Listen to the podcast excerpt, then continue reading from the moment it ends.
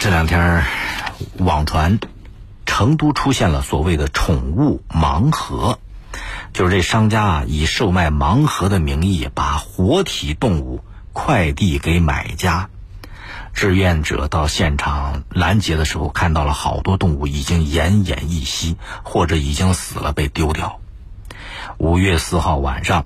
中通快递发布了关于成都荷花池网点违规寄递活体动物事件的情况通报，为相关网店违规揽收致歉，表示这个站点会暂停业务，配合调查。同时，中通快递四川省管理中心的相关负责人也接受停职调查。盲盒商品，大家知道，这在网络上风靡一时啊。因为这盲盒它激发人很多想象，给人带来好奇，这算是市场一个创新探索。但是创新也得有规矩，探索得走正道，这才能被大家喜爱，成为大家的宠爱，才能健康发展嘛。可是，宠物盲盒让盲盒商品变了味儿，走了形，它没有宠，只有盲。宠物活体装的盲盒里边，把人的快乐建立在动物的痛苦之上，哪还有对动物的宠爱？再一个，这种宠物盲盒给动物带来的灾难呐，它不会是一个健康的发展，没法让社会接受，没法让人感受到这种宠爱啊。中华人民共和国邮政法第三十三条有明文规定。禁止寄递或者在邮件里边夹带各种活的动物，而这里边的宠物盲盒，很显然这是违反了法规，这是法盲啊！同时，不仅是法盲，它也不符合咱们现在大力倡导的生态文明建设这样一个风尚，这是不仅是法盲，这也是文明意识上的盲。君子爱财，取之有道。但是商家应该遵纪守法，去创新，去运营，不能设计这种畸形的消费市场。快递公司更不能见利忘义呀。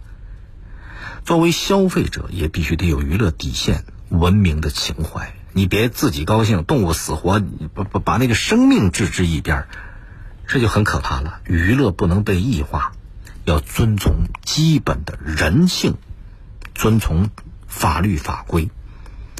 人心不能盲，商家不能盲，消费者不能盲啊！是不是说这这样的以宠物的生命作为代价的盲盒绝对不能有？啊，这个中通快递四川省管理中心基地安全的负责人，媒体报道他已经停止检查了，扣除全年绩效奖金。全网中心和网点展开了邮路安全培训、三项制度培训等等各方面的培训，培训自查自纠，处罚是必须的。培训也应该，但是更应该注意的是防患于未然，得有经常性的教育、法律普及、文明意识的普及，与法同行，跟文明同步，才能不走错路，才能走得远，走得健康。据媒体报道，这个成都市公安局金牛分局的民警也针对这个事儿做了回应，说这事儿不归警方处理，因为没有执法权。所以，按法规要移交到农业农村局。可是，农业农村局执法人员又说了，这个事儿暂时没有处理调查结果，他们只管理动物的运输、防疫执法。如果说涉及到经济纠纷，也没有职权管理。这个说法当然可能是这个职责划分吧，各有它的范畴，各司其职。但是对这种违法违规的事儿啊，咱们还不能抱怨自己没有管理权，应该主动去出击，去申请管理权，去敦促有管理权的部门去落实职责。啊，事不关己高高挂起，这肯定不行啊！宠物盲盒之所以诞生，不就钻空子吗？既然有空子，所有部门就应该联起手来把空子给堵着，这宠物盲盒才会不存在呢。所以，宠物盲盒。